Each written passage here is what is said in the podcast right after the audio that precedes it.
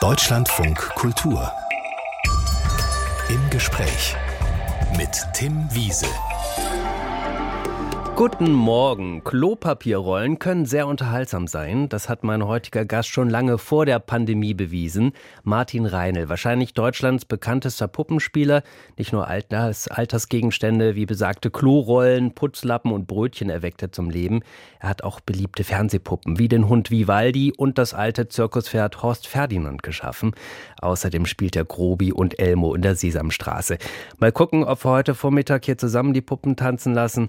Martin Reinelt, schön, dass Sie da sind. Ja, hallo, guten Morgen. Äh, das, ich gebe mir Mühe, das im Radio so toll wie möglich äh, vorzuspielen. Da bin ich auf jeden Fall sicher, dass wir das hinbekommen. Wir müssen ja sagen, wir sitzen leider nicht in einem Studio. Sie sind mir aus Köln zugeschaltet. Deshalb muss ich natürlich fragen, haben Sie sich denn Verstärkung mitgebracht? Äh, ich kann ja jetzt sonst was behaupten, weil das sieht man ja nicht. Natürlich, der, das ganze Studio hier ist vollgeramscht. Deswegen ist der Ton auch so toll, weil, weil die Puppen so gut dämmen. Eine Puppenkiste sozusagen. Äh, gibt es denn eigentlich eine Lieblingspuppe, die Sie zumindest im Kopf immer begleitet? äh, äh, nicht, nicht, wirklich. Das bin ich wahrscheinlich selber, denn eigentlich sind ja alle Figuren, die ich so spiele, nichts anderes als so Bruchteile wahrscheinlich meiner eigenen Persönlichkeit. Ich, ich versuche mich ja einfach äh, psychologisch aufzudröseln und das über mehrere Figuren zu verteilen. Deutschlandfunk Kultur im Gespräch mit dem Puppenspieler Martin Reinl. Für die Fernsehsendung Zimmerfrei hat er seine ersten Puppen geschaffen, zum Beispiel den Hund Vivaldi, der mittlerweile eine eigene Late-Night-Show hatte, das alte Zirkuspferd Horst Ferdinand und den betrunkenen Hai. Es kann natürlich sein, dass noch nicht jeder Sie und Ihre Puppen mitbekommen hat, Herr Reinl. Skandal. Skandal, auf jeden Fall. Wie, wie würde Horst Ferdinand sich selbst beschreiben? Ich bin ein altes Zirkuspferd, mir gibt's dazu nichts zu sagen. Und Vivaldi? Äh, ich bin einfach nur ein räudiger Straßenköter, der ein bisschen im Fernsehen rumläuft. Aber wer ist das nicht? Ich finde das so faszinierend. Sie können ja tatsächlich sofort die Stimmen switchen und Sie spielen ja teilweise auch mehrere Figuren gleichzeitig mit verschiedenen Stimmen eben. Wie machen ja. Sie das, dass Sie immer die Stimme dann treffen? Ähm, also es gab tatsächlich, glaube ich, in 14 Jahren Zimmerfrei hatte ich zweimal äh, ist es passiert, dass ich aus Versehen äh, die falsche, den falschen Mund zur falschen Stimme geöffnet habe. da schäme ich mich heute im Nachhinein noch für, obwohl das wahrscheinlich keine Sau gemerkt hat. Ähm, ich weiß nicht, das funktioniert irgendwie. Man muss sich nur merken, wenn man jetzt zwei Figuren gleichzeitig auf den Händen hat, äh, äh, rechts Hund, links Pferd. Also das, das geht irgendwie. Ich, ich fände das total verwirrend, nicht nur wegen der Stimme, weil ich habe mir Bilder angeguckt und während des Puppenspiels gucken sie sich ja selber zu. Also sie beobachten sich auf einem Monitor. Wie kriegt ja. man das im Kopf auf die Reihe? Ähm, ja, das ist, ich glaube, das ist nichts anderes, äh, wie wenn Leute so Computerspiele machen oder sowas. Ich bin überhaupt kein Gamer oder Zocker oder wie man das nennt, aber ich glaube, so, so ist, das ist so ein ähnliches Prinzip. Also man guckt Fernsehen und äh, kann interessanterweise es selbst irgendwie beeinflussen, indem man oben ein bisschen was mit den Händen macht. Ähm, ja, es, es geht. Es ist, man, man darf nicht zu viel logisch darüber nachdenken, was man da tut. Man muss es einfach machen. Gibt es eigentlich Gemeinsamkeiten Ihrer Puppen? Also mir ist aufgefallen, allen, alle haben Silberblick. Aber, aber da, Wie ich auch. Ach so, echt? Ich habe eine Hornhautverkrümmung, wahrscheinlich haben die das auch alle. Eigentlich ah. sind die alle im Fall für einen Optiker. Wie der Papa sozusagen. ja. Wie der Herr Also man sagt ja auch, dass die, die Tierbesitzer sehen ja auch ihren, äh, ihre also Hundebesitzer sehen ja ihren, äh, ihren Hunden ähnlich oder umgekehrt. Und wahrscheinlich ist das bei Puppen genauso. Gibt es, gibt es sonst noch Gemeinsamkeiten zwischen den Puppen und Ihnen? Äh, jede Menge. Also tatsächlich äh, habe ich das ja vorhin schon kurz erwähnt. Man äh, gibt immer ja von sich selber, von seiner eigenen Persönlichkeit was mit rein, denke ich mal. Also gerade weil ich ja auch sehr viel mit den Figuren improvisiere und gar nicht so sehr mich so an äh, vorgeschriebene Texte halte, ähm, passiert das automatisch, dass man von sich selbst und seiner Persönlichkeit was mit reingibt. Und naja, und die Stimme kommt ja auch aus mir raus. Also da ist schon einiges von mir drin, äh, inklusive meiner Hand. Ich habe ja auch versprochen, wir werden da noch mal ein bisschen nachforschen, ein bisschen tiefer bohren. Sie waren gerade mit Ihren Puppen auf Tour. Mittlerweile sind das über 50, glaube ich. Pfoten hoch heißt das Programm. Nein, das ist eine. Also das, es hieß mal Pfoten hoch. Das aktuelle Programm heißt Unter Puppen. Entschuldigung. Aber das ist verwirrend. Das bringen alle durcheinander. Okay, Unter Puppen. ähm, aber 50 Puppen, das ist soweit korrekt, oder? Ja, mal mehr, mal weniger. Ich glaube sogar, wir, wir reisen sogar mit mit 60, aber die kommen nie alle an einem Abend immer dran, weil wir immer so eine, so eine bunte Auswahl dabei haben und dann am Abend auch manchmal spontan entscheiden, wer heute auf die Bühne darf. Was passiert denn dann da auf der Bühne? Also wenn Sie sagen spontan entscheiden? Äh, wir machen tatsächlich sehr viel Improvisation. Also das ganze Programm äh, ist dadurch entstanden, dass wir, wenn wir Dreharbeiten gehabt haben äh, mit unseren Figuren, wir oft auch so zwischen den Aufnahmen einfach weitergespielt haben, wenn eigentlich die Kamera offiziell gar nicht mehr lief oder natürlich auch wenn irgendwas schief ging, so Outtakes und solche Sachen, wo wir einfach die Puppen weiterspielen und einfach ein bisschen rumalbern. Und oft haben wir gemerkt, dass das, was da passiert, oft viel lustiger ist als das, was wir eigentlich vorhaben zu drehen. Und dann haben wir gesagt gesagt, kriegen wir das, diesen Humor, das, was da passiert, kriegen wir das irgendwie hin, können wir das auf eine Bühne bringen? Und das versuchen wir in dieser Show. Äh, und wir arbeiten wirklich auf Zuruf. Das heißt, wir machen eigentlich sogenannte klassische Impro-Spiele. Äh, das Publikum gibt uns also Szenen vor oder wirft uns Begriffe auf die Bühne, die wir irgendwie verarbeiten müssen. Und wir versuchen da aus dem Stegreif irgendwie kleine Szenen zu erarbeiten. Wenn das Publikum dann quasi auch interagiert mit den Puppen, was beobachten Sie da? Unterscheidet sich die Mensch-Puppe Kommunikation zur Mensch-Mensch-Kommunikation? Nee, also die Leute kriegen das ganz gut hin, uns auszublenden. Also tatsächlich, auch wenn wir unsere Live-Show machen, sehen die Leute uns auch auf der Bühne rumstehen. Also wir verstecken uns jetzt nicht hinter irgendwelchen Wänden, weil ich habe immer die Devise, wenn man die Figur halbwegs glaubwürdig spielt, dann wird der Mensch darunter automatisch unsichtbar und man keiner guckt da mehr hin, dass da unten einer dranhängt.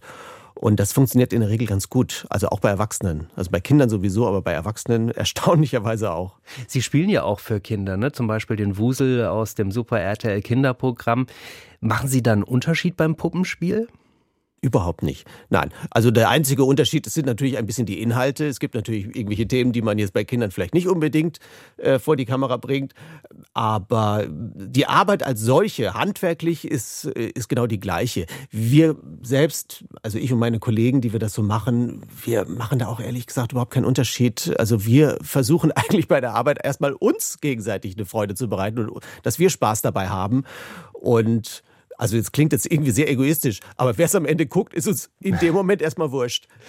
Äh, äh, wenn wir nochmal auf dieses Handwerk gucken, das finde ich auch total spannend. Also wir haben ja gerade schon die Stimme gehabt, die natürlich dann wichtig ist für so eine Puppe, aber was ist noch nötig, um die zum Leben zu erwecken? Das ist ja erstmal nur ein Stück Stoff eigentlich, ne? Ja, ja, ja, man, man muss sie einfach, also ein, ein Kollege aus Amerika hat das mal so schön beschrieben, die, die Puppe muss atmen. Also die muss einfach auch, ähm, die muss quasi auch eine Rolle haben, wenn sie gerade keinen Text hat. Also selbst wenn eine Puppe einfach nur rumsteht, muss sie ja irgendwas machen. Dann guckt sie, dann atmet sie ein und aus. Also so, man muss ihr wirklich im wahrsten Sinne des Wortes das Leben einhauchen. Und ähm, ja, dann gibt's einfach so jetzt handwerklich einfach so ein paar Grundregeln natürlich, die man beachten muss. So wie man den Kopf bewegt, wie man den Mund auf und zu macht und sowas. Da orientiert man sich einfach an der realen Welt meistens. Was ich zum Beispiel immer interessant finde, wenn so eine Puppe, die ja nun mal keinen Unterleib hat, also sie spielen mit Handpuppen, wie die dann läuft, diese Bewegung zu imitieren. Ja, also das ist ja so, ich sage ja immer, die Puppen sind eigentlich nichts anderes als zu klein geratene Kostüme. Äh, die passen halt dummerweise nur über meinen Arm.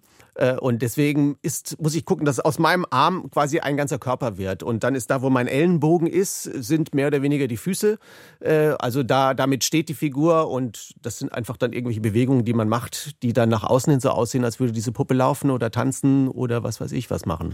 Ne? Das muss doch aber auch sehr anstrengend sein, oder? Also Ihr Programm heißt jetzt Unterpuppen, das alte hieß Pfoten hoch. ja. Und äh, Sie spielen ja tatsächlich, also das kann man ja tatsächlich wortwörtlich verstehen, die ganze Zeit über Kopf. Also Wir mit spielen den Unterpuppen und haben die Pfoten hoch. Also eigentlich, unsere Programmtitel beschreiben immer nur unsere Arbeit. Äh, und, und wie hält man das durch, 90 Minuten irgendwie da äh, die Hände nach oben zu halten?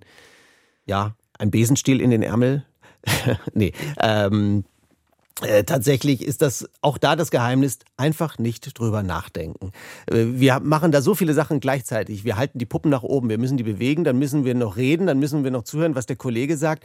Also man ist so beschäftigt äh, mit ganz vielen Dingen, die man gerade tut, dass man überhaupt keine Zeit hat, sich darüber Gedanken zu machen, dass das, was, was der Arm da oben macht, eigentlich unfassbar anstrengend ist. Ich habe das mal erlebt bei, bei Dreharbeiten bei der Sesamstraße. Wir hatten eine Umbaupause und ich spielte den Elmo und habe den einfach auch in dieser Umbaupause die ganze Zeit weiter oben gehalten, habe irgendwie dummes Zeug geredet. Und eine Kollegin saß neben mir und die sagte dann irgendwann, ich habe dich jetzt die ganze Zeit beobachtet. Du hast den Arm seit einer Viertelstunde oben. Und äh, wie machst du das? Und dann merkte ich das erst. Dann wurde mir das selber erst bewusst und dann ab dem Moment konnte ich nicht mehr. Dann ja. ich ja, ja, stimmt, jetzt wo du es sagst, ist ganz schön lange, ist ganz schön anstrengend. Deutschland von Kultur im Gespräch mit Martin Reinl, der Puppen nicht nur spielt, sondern sie auch meistens selbst baut. In Köln hat er dafür eine Werkstatt. Wie sieht's da eigentlich aus? Äh, bunt. bunt und flauschig. Äh, ja, da, da, also wenn man reinkommt, äh, habe ich da ein riesiges Regal. Da sitzen natürlich die fertigen Puppen alle drin. Und wenn man ein paar Meter weiter geht, ist da ein weiteres riesiges Regal. Da sitzen die unfertigen drin, nämlich lauter Stoffballen oder Schaumgummirollen und äh, alle möglichen Sachen, die man so zum Puppenbauen benutzt. Ist das immer so Schaumstoff, mit dem Sie arbeiten? Gibt es da Lieblingsmaterialien sonst? Weil ich habe ja vorhin schon erzählt, also durchaus äh, spielen Sie auch mal mit einem Lappen, wo Sie dann Augen dran kleben, ne? Ja, ja. Also, naja, sagen wir so, bei den meisten Figuren ist das Grundgerüst äh, oder Skelett quasi schon aus Schaumstoff äh, gebaut. Äh, und das ist dann mit irgendwelchen Stoffen überzogen meistens oder einfach nur angemalt oder eben, ja, manchmal nimmt man auch einfach nur irgendwelche Gegenstände und klebt ein paar Augen drauf und fertig ist die Figur. Und machen Sie das wirklich alles selbst? Ja, das meiste ja. Also ich habe noch äh, ein paar äh, nette Menschen, die mir helfen, wenn die Puppen zum Beispiel Kostüme anhaben äh, weil ich tatsächlich nie wirklich nähen gelernt habe. Also ich bin da reiner Autodidakt und ich kann bis heute nicht wirklich mit der Nähmaschine umgehen. Das einzige Kleid, was ich jemals in meinem Leben selbst genäht habe, ist das von der Figur Charming Traudel. Wenn man sich die mal in Ruhe anschaut, wird man auch sehen, dass sie ein sehr scheußliches Kleid hat, was nicht wirklich einen Schnitt besitzt. Ist überhaupt eine sehr traurige Figur. ja. die, die, vielleicht können Sie ganz kurz nochmal äh, äh, Charming Traudel, man hört sie und versteht sie ja sehr schlecht. Ne? Ja. Äh, wenn ich jetzt äh, frage, Charming Traudel, Traudel, wie war dein Tag bisher so? Das arme Ding. Ja, also viel reden kann sie nicht. Also deswegen, die ist fürs Radio ein äußerst schlechter Talkgast und ihre Karriere mit ihrer LP Nuschelrock äh, lief auch nicht so brennend. Gibt es denn etwas, was für Sie eine gute Puppe ausmacht? Also äh, irgendwas, was ihr dann, wo man sieht, die hat Charakter? Oh, das ist eine gute Frage. Äh, das, das passiert einfach. Das kann ich nicht sagen. Also ich baue ja relativ viel oder habe auch sehr viel gebaut. Und bei jeder Figur, die man anfängt, denkt man, das wird die Puppe de, äh, deines Lebens, das wird die tollste Puppe der Welt. Und das stimmt natürlich nicht immer. Also das manchmal passiert's, manchmal passiert's eben nicht. Also man guckt eine Figur an. Das ist, oft ist es gar nicht nur die Figur alleine. Das ist tatsächlich das, was man damit macht, das, was man da reinsteckt, das, was aus ihr rauskommt. Also das ist so eine Mischmasch. Also selbst die Puppen, die vielleicht so bei mir die erfolgreichsten sind, wie vielleicht das Zirkuspferd und so, finde ich persönlich nicht mal unbedingt meine besten und meine hübschesten Figuren. Äh, aber irgendwie haben sie einen Charme oder eine Ausstrahlung, die die Menschen anspricht und das scheint wichtiger zu sein als irgendein Aussehen. Sie haben ja vorhin auch schon gesagt, mit der Lieblingsfigur ist das so eine Sache. Aber entsteht sowas wie eine Verbindung zur Puppe, also sowas wie Elterngefühle? Ja, ich, ich kann auch sehr zickig sein. Also gerade wenn es zum Beispiel darum geht, ähm, die Puppen zu fotografieren oder sowas, wenn wir irgendwie so ein Fotostudio haben, da kann ich, da werde ich wirklich so, da werde ich zu so einer Eiskunstlaufmutti, die dann wirklich sagt, nee, nee, so wird das Zirkuspferd aber nicht fotografiert. Nee, nee, das geht nicht. Das Foto wird aber mal sofort wieder gelöscht. Nicht flauschig genug ja, an der ich, Stelle. Da kann ich sehr gluckig und zickig werden. Ähm, das ja also das passiert schon. Also man versucht schon, sein, seine, seine Kinder in irgendeiner Form zu schützen. Ist es denn eigentlich einfacher, eine Puppe zu spielen, die man selbst gebaut hat? Äh, das weiß ich gar nicht so sehr, weil ich gar nicht so viele andere Figuren spiele tatsächlich. Für mich ist es natürlich immer sehr gut, weil ich, dadurch, dass ich die Puppen auch baue, kann ich natürlich erstmal sie natürlich ein bisschen auch auf meine eigene Hand abstimmen äh, und ich baue sie natürlich auch so, dass sie leicht zu spielen sind. Also es gibt natürlich auch manchmal reine Figurenbauer, die machen Figuren und die haben das vielleicht nicht unbedingt im Blick, dass irgendein anderer das den ganzen Tag hochhalten muss unter Umständen. Mhm. Und also das Geheimnis ist, die Puppen möglichst leicht zu bauen. So, und also vom Gewicht her leicht. Äh, und ähm, und wahrscheinlich vielleicht auch ein bisschen luftdurchlässiger, oder? Das ist da nicht ja, ganz so schwitzig Ja, das, das geht schon. Ja, das, da gucke ich jetzt, ich mache jetzt da keine Luftlöcher rein oder so. Aber die kommen von alleine irgendwann. Ähm, also, äh, ja, also ich, ich achte einfach darauf, dass meine möglichst gut spielbar sind und die Kollegen, mit denen ich arbeite, die meine Figuren auch spielen, also die loben mich in der Beziehung auch manchmal, dass die doch relativ leicht wären. Die fremden Puppen, die Sie spielen, das sind ja Elmo und Grobi aus der Sesamstraße. Seit 14 Jahren sind Sie da teilweise Teil des Ensembles. Grobi, die, den kennt wahrscheinlich jeder, dieser blaue Kerl. Elmo, das ist eine Figur, die gibt es in Deutschland noch nicht seit so vielen Jahren wie, wie Grobi. Das ist im Prinzip Grobi in ein bisschen kleiner und in Rot, oder? Also wenn man ihn jetzt rein optisch beschreiben möchte, ja. ja.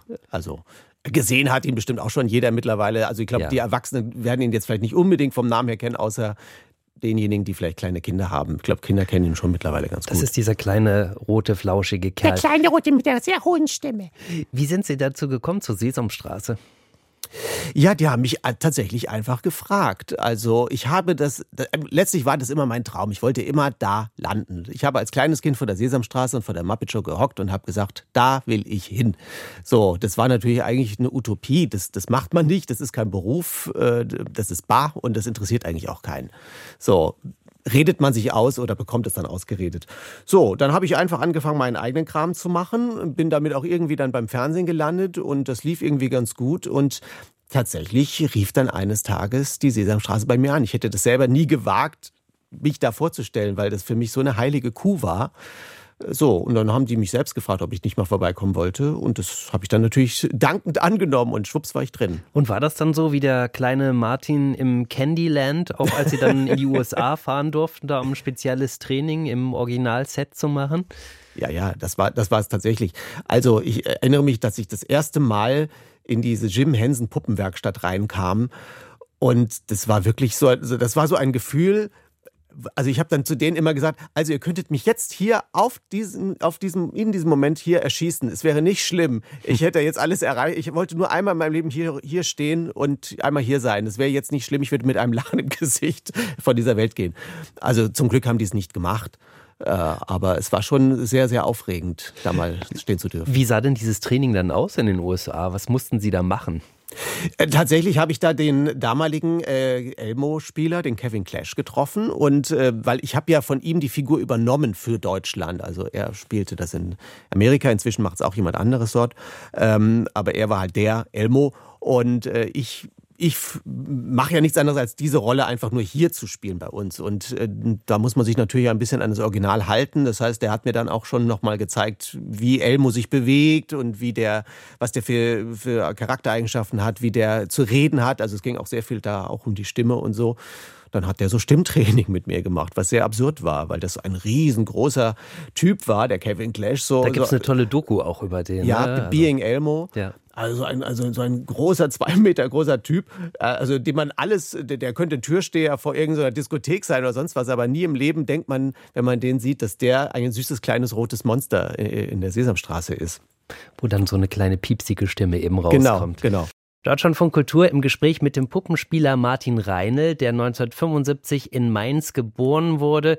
Und er hat gerade schon erzählt, er war ein begeisterter Sesamstraßengucker, ist begeistert, dass er heute tatsächlich Teil der Sesamstraße ist als Puppenspieler. Waren Sie dann auch so ein richtiges Fernsehkind, also dass die Programmzeitschriften auswendig konnte? Ja. Ja, leider. Äh, also was heißt leider? Ja, Das war ich. Ich war ganz fürchterlich und äh, bis heute noch. Ich bin, glaube ich, noch der letzte Mensch auf der Welt, der sich immer noch eine Fernsehzeitschrift kauft. Und äh, werde auch immer sehr seltsam angeguckt, ehrlich gesagt, wenn ich das aufs Kassenband lege. äh, und äh, ja, ich, ich habe die ganze Kindheit, glaube ich, gefühlt vom Fernseher verbracht und alles aufgesogen, was da so über die drei Sender, die man hatte, äh, so versendet wurde. Und haben Sie sich da auch schon so ein bisschen ausprobiert? Also schon irgendwie, keine Ahnung, ein kleines Fernsehstudio aufgebaut oder sowas? Äh, Ja, das kam dann ein bisschen später erst, als ich dann so Teenager war. Da hatte ich dann das nötige Taschengeld zusammengespart, um mir davon eine gebrauchte alte Videokamera dann anzuschaffen. Das klingt jetzt alles so richtig so, als wäre man, als wäre man schon irgendwie 80 Jahre alt, ne? Wenn man darüber redet. Also da, dann, da gab es noch keine Smartphones und nichts. Also da haben wir uns Die, wir hatten ja nichts. wir hatten nichts, wir hatten, Nee. wir mussten uns Videokameras mit Kassetten drin äh, anschaffen und äh, dann habe ich da tatsächlich so meine ersten Versuche gemacht. Dann habe ich mir aus irgendwelchen alten, alten Sofapolstern und irgendwelchen umgestülpten Jacken irgendwelche ersten Figuren zusammengetackert und habe dann da so meine ersten kleinen Sketche gedreht und, und Sachen ausprobiert. Wie haben Ihre Eltern das begleitet? Also ich glaube, Ihr Vater, der ist Arzt, Ihre Mutter weiß ich nicht genau, was sie gemacht hat. Meine Mutter war Lehrerin und äh, dann später, eigentlich als, als, als wir Kinder dann auf die Welt kamen, hat sie dann erstmal nichts gemacht und dann ist sie ähm, bei meinem Vater in der Praxis hat sie quasi die, äh, ja, die Buchhaltung gemacht. Und wie haben die das dann begleitet? Ihre Aktivitäten, dass der Sohn dann auf einmal sich in diese künstlerische Richtung entwickelt hat? Ja, gemischt. Also die fanden das einerseits ganz gut. Meine Mutter äh, war auch immer sehr kreativ, also die hat sehr viel gemalt und so. Äh, Und also die haben mich machen lassen, ja. Äh, aber so richtig kapiert haben sie es nicht, was ich da tue. Also mein Vater hat, glaube ich, noch so eigentlich immer so lange lebte, er ist leider schon verstorben, hat er immer, glaube ich, immer noch so, kam immer noch die Frage, äh, kommst du mit dem Geld klar?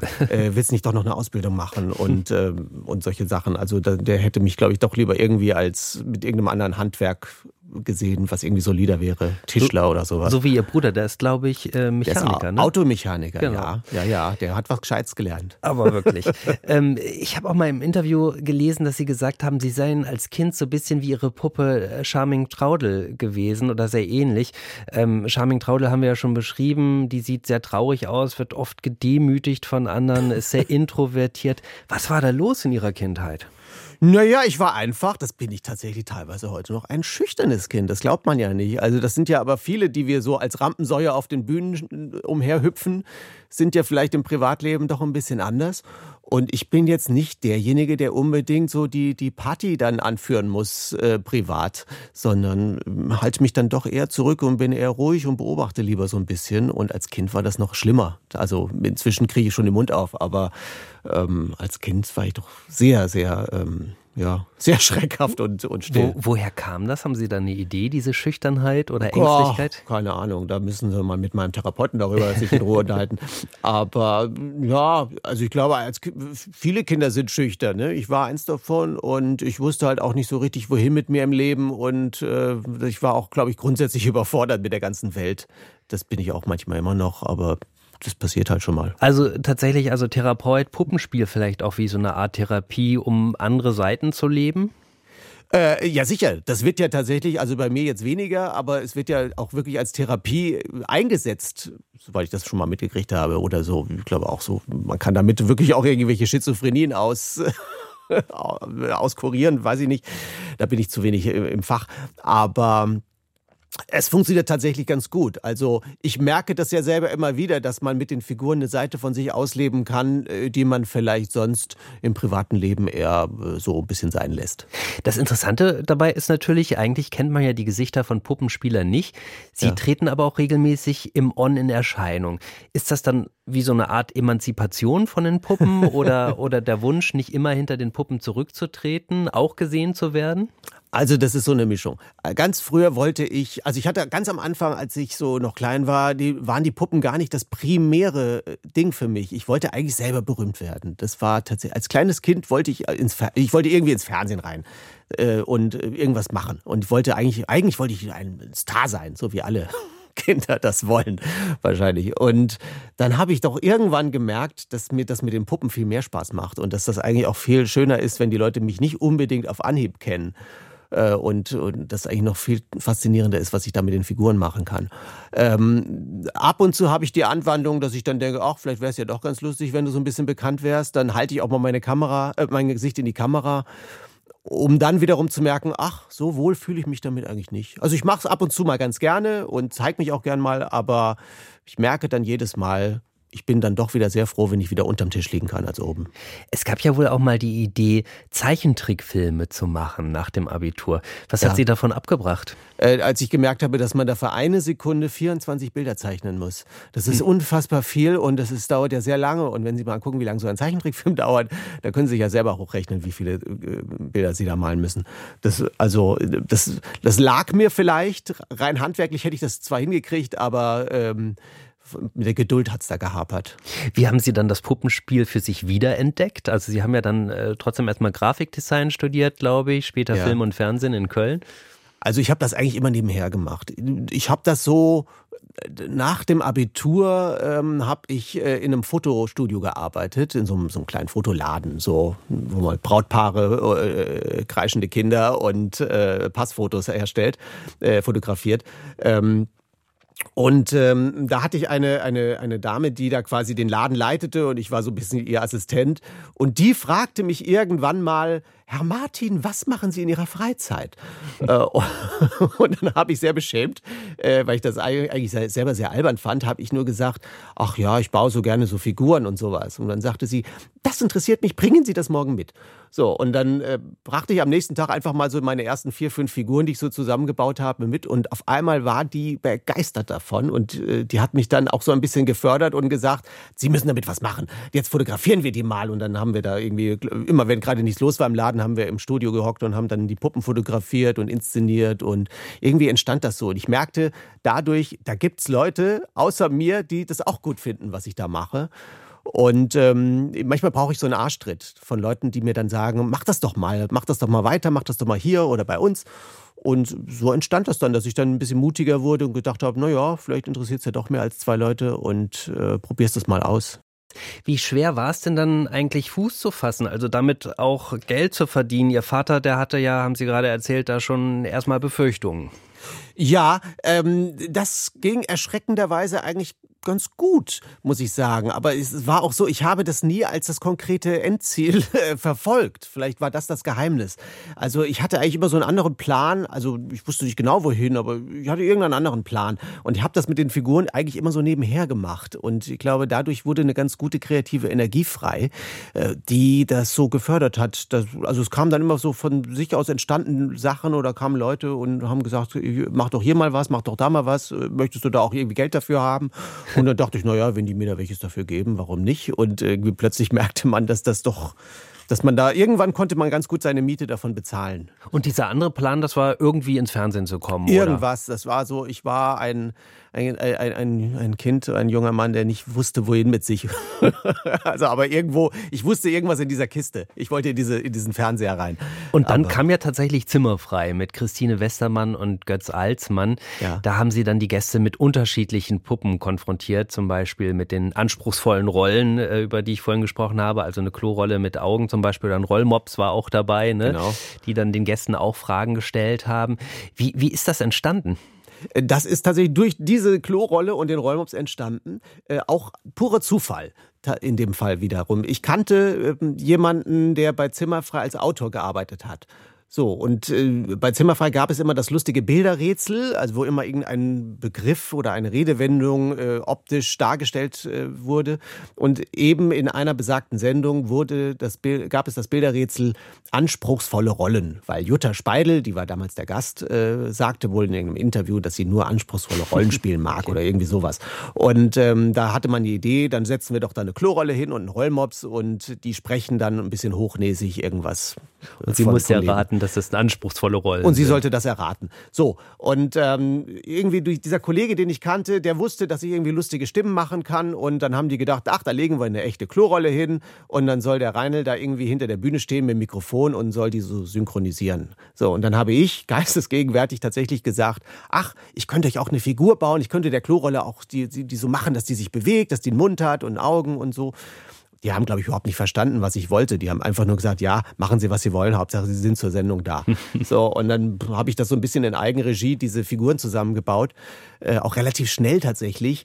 Und ähm, bin da in diese Sendung rein und habe das da gemacht und das Ding war, dass Jutta Speidel dieses Rätsel nicht erraten hat und ich dann gezwungen wurde, auch da schon einfach ein bisschen äh, zu improvisieren und dann haben die Klorollen die halt so ein bisschen angepumpt und so ein bisschen frech irgendwas ihr da an den Kopf geworfen und das kam ganz gut an. So und das war ein einmaliges Ding, was ich da gemacht habe und ich dachte, das war's. Toll, warst du mal bei Zimmerfrei, dieser berühmten Sendung. Naja, und eine Woche später äh, rief auf einmal die Redaktion vom WDR mich an und fragte, ob ich nicht Interesse hätte, da vielleicht nochmal zu kommen. Das war doch ganz lustig. Und dann wurden da irgendwie 14 Jahre draus. Ne? Ja, mittlerweile gibt es die Sendung nicht mehr. Haben Sie das Ende eigentlich bedauert? Ja, ich habe da schon äh, dem, also ich weine dem bis heute noch ein bisschen hinterher. Also es war natürlich im Nachhinein wahrscheinlich gut und äh, irgendwann damit aufzuhören. Äh, ich selbst hätte es gerne noch ein paar Jahre weitergemacht. Aber ist halt so. So ist es. Und Sie machen ja mittlerweile auch viele andere Sachen. Wir haben ja über einige schon gesprochen. Und Sie schreiben die Texte für Ihre Puppen eigentlich immer selbst. Was ist da die besondere Herausforderung? Ist es leichter oder schwieriger, als für Menschen Texte zu schreiben?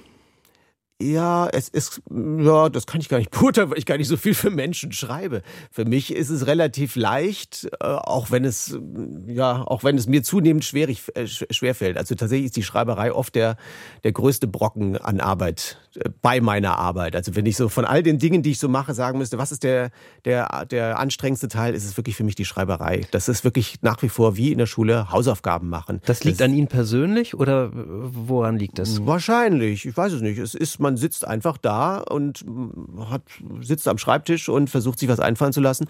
Und in der Regel fällt einem erstmal gar nichts ein. Und äh, dann, dann sitzt man den ganzen Tag da und äh, äh, schiebt sich von einem Kaffee zum, zum nächsten Schublade aufräumen oder guckt doch noch mal kurz, was bei Baris Ferraris heute im Angebot ist. Also irgendwie wurschtelt man sich durch den Tag, ärgert sich über sich selbst, dass man es nicht schafft. Und irgendwann abends um 10 Uhr hockt man sich hin und denkt so, jetzt bevor du schlafen gehst, musst du noch mal was machen. Und aber dann, aber wenn Sie sich so quälen, warum machen Sie das selbst? Warum geben Sie das nicht einfach ab? Ja, weil ich da erst, ja, weil ich äh, weiß nicht, ich, das, das muss schon von mir selber herkommen irgendwie. Ich habe natürlich auch ein paar Leute, die mit mir zusammenarbeiten, so ist es nicht. Aber dadurch, dass ich diese Figuren ja auch spiele, ähm, gibt es da so eine gewisse Sprache, die die haben. Die kann ich gar nicht beschreiben, aber das muss, glaube ich, schon aus einem selber irgendwie rauskommen. Und äh, das, da haben viele sich schon die Zähne an mir verbogen, äh, die versucht haben, für mich da was zu schreiben. Das hat oft irgendwie nicht funktioniert. Puppen haben doch eine andere, haben andere Regeln wahrscheinlich dann doch als Menschen. Und eigentlich ist das ja meistens dann tatsächlich mit Comedy verbunden oder eigentlich immer mit Comedy verbunden. Ja. Reizt sie auch die ernste Form? Das könnte man ja mit Puppen auch umsetzen. Ach, irgendwie ja. Ich versuche es immer wieder, ich krieg's aber nicht hin. Ich merke dann auch selbst, wenn ich eine äh, traurige Szene mache, dass ich am Ende immer noch mit dem Gag wieder rausgehen möchte. Irgendwie, ich glaube, es hat man irgendwie drin. Man möchte doch irgendwie immer ein bisschen Quatsch machen, obwohl ich das nach wie vor reizvoll finde, mal was zu machen, was überhaupt nicht komisch ist und was nicht, was auch so gedacht ist. Ich meine, Unternehmen heißt ja sogar Big Smile, ne? Also das große Lächeln. Ja. Ähm, und mit diesem Unternehmen produzieren Sie die Formate meist auch selbst, die Sie machen. Ist das da eigentlich einfach, immer irgendwie künstlerische Arbeit mit der betriebswirtschaftlichen zu verbinden? Also da sind ja schon andere vor Ihnen gescheitert, also Künstler oder Künstlerinnen, die das versucht haben. Ach, ich bin wahrscheinlich ein lausiger Geschäftsmann, ehrlich gesagt, aber ich mache es einfach so. Also auch das ist so ein bisschen, da bin ich auch so ein bisschen mit reingerutscht und ähm, finde es dann aber auch ganz spannend, äh, weil man eben natürlich ein bisschen mehr Verantwortung trägt und auch ein bisschen mehr bestimmen und mitentscheiden kann, was mir einfach sehr gefällt. Ich bin dann doch wahrscheinlich einfach so ein Kontrollfreak, der gerne ähm, so seine Hand und sein Auge auf allem hat, was, was so aus meiner Werkstatt kommt. Deutschland von Kultur heute Vormittag hat uns Martin Reinl Einblick in seine Arbeit als Puppenspieler gegeben. Auf eine Seite seines Schaffens sind wir aber noch gar nicht gekommen. Er synchronisiert auch Filme, meistens Zeichentrick. Er hat aber auch schon Kampfsportszenen von Jackie Chan zum Beispiel synchronisiert. Wie bitteschön synchronisiert man Kampfsportszenen? Ja, ganz einfach. Also, Sie kennen mich bestimmt von berühmten Sätzen wie Bleiben Sie stehen, Polizei! Ah, ah, uh, ah. Ja, so. sehr, sehr, eindrucksvoll. Ja. Äh, was steht denn jetzt als nächstes bei Ihnen eigentlich an? Äh, tatsächlich, also jetzt, wenn ich jetzt richtig in meinen Kalender gucke, äh, mache ich tatsächlich nächste Woche ein paar Synchronsachen für die Sesamstraße. Da sind wir, da sind wir direkt hier im, im Thema, also synchron. Äh, und dann kümmere ich mich jetzt als nächstes um die neuen Drehbücher oder die neue Staffel von Jan und Henry, den Erdmännchen, die im Kicker laufen. Die machen Sie für den Kinderkanal, ja. Die ähm, die sind als Detektive immer im Einsatz. Ne? Genau, ne? die Erdmännchendetektive. ja, für das Ende, wo Sie gerade auch bei den Erdmännchen sind, äh, für so eine Show braucht man ja immer irgendwas, was in Erinnerung bleibt. Und ich finde, da ist es sehr hilfreich, wenn man dann bei Profis nachfragt. Bei Ihnen könnte das funktionieren, aber es gibt natürlich auch das alte Zirkuspferd, jahrelang Erfahrung. Ja, was wollen Sie denn wissen? Äh, wie, Horst Ferdinand, wie muss man sich jetzt richtig verabschieden am Ende so einer großen Vorstellung, so einer großen Show, damit es wirklich noch nochmal so richtig emotional wird. Also das Wichtigste ist, dass man nicht nuschelt. Weil Nuscheln im Radio kommt überhaupt nicht gut an. Und am besten sagt man irgendwie sowas Freundliches wie Auf Wiedersehen. Schalten Sie das Radio doch mal wieder ein. Oder lassen Sie es am besten laufen. Das wäre ja sehr schön. Es gibt ja noch mehr Musik und Gespräche hier. Von den Alten lernen, vom Zirkuspferd. Martin Reinl, vielen Dank für dieses Gespräch und für diesen heiteren Vormittag. Na gerne, danke, ebenso.